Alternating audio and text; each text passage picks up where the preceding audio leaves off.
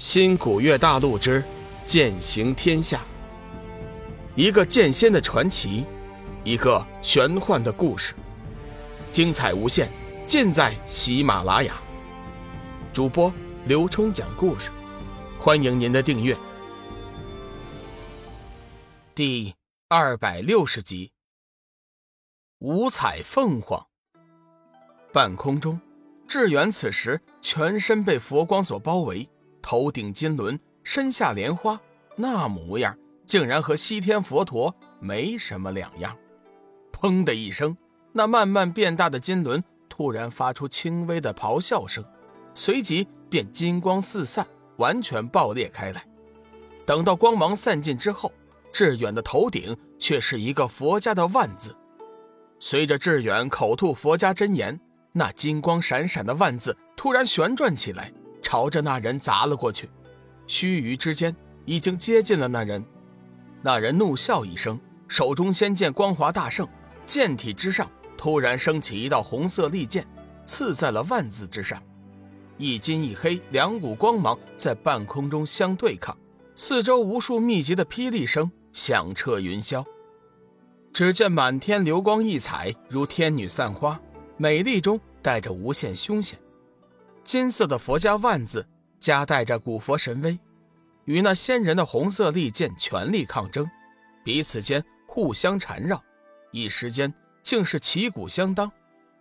缥缈山后山黄极圣境，自从黄极真君走后，小玉在紫玉真人、红罗仙子的照顾下，每日都拼命的修炼，几乎一刻也不敢耽搁。这天，他刚刚修炼结束，手中的幻月。突然不住地颤抖起来，发出微微的铮鸣声。小玉大为惊讶，急忙用功压制。谁知道没过多长时间，幻月又开始了一阵颤动。没等小玉反应过来，他居然自行光华大盛，飞到了半空，盘旋不止。闻讯赶来的紫玉真人和红罗仙子也是大为惊讶，急忙问道：“小玉，出了什么事情了？幻月这是在做什么呢？”小玉摇了摇头，我也不太清楚，不过我能感应到幻月的激动和慌乱。小玉早就和幻月心意相通，此刻她手掐剑诀，仔细地感应着幻月的情况。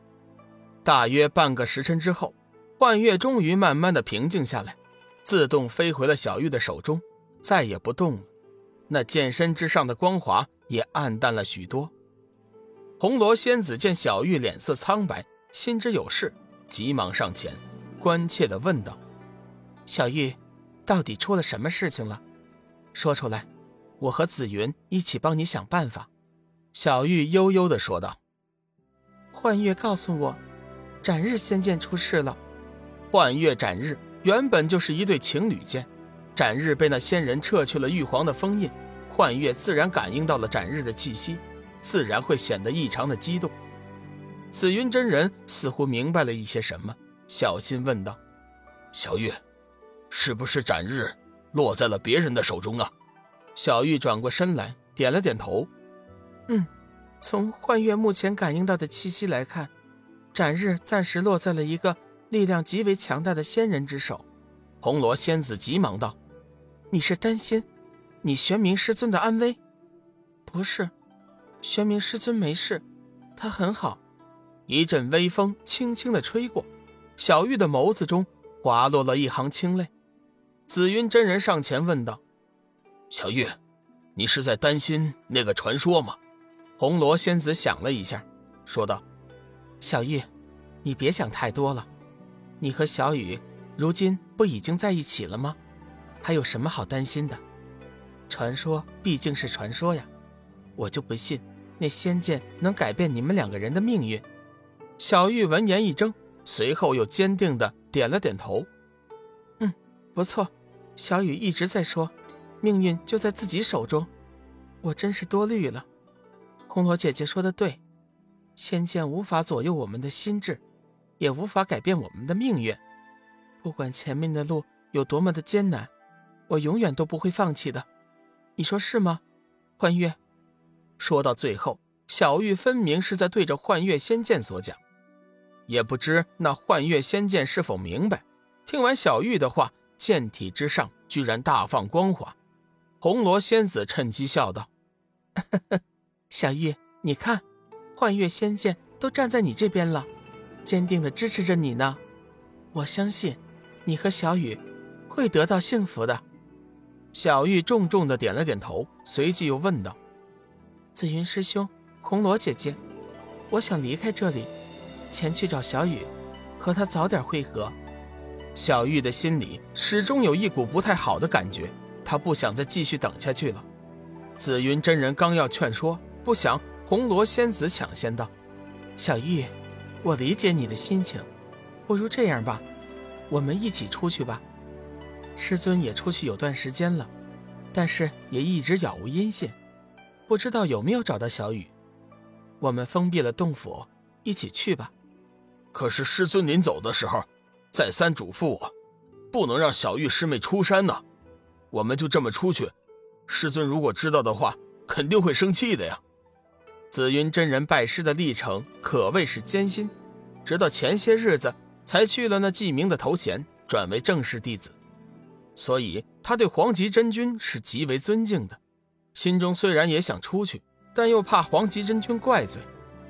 红罗白了他一眼：“特事特办，我想师尊知道以后，绝对不会怪你的。”这件事情就这么说定了，万一师尊怪罪下来，由我顶着。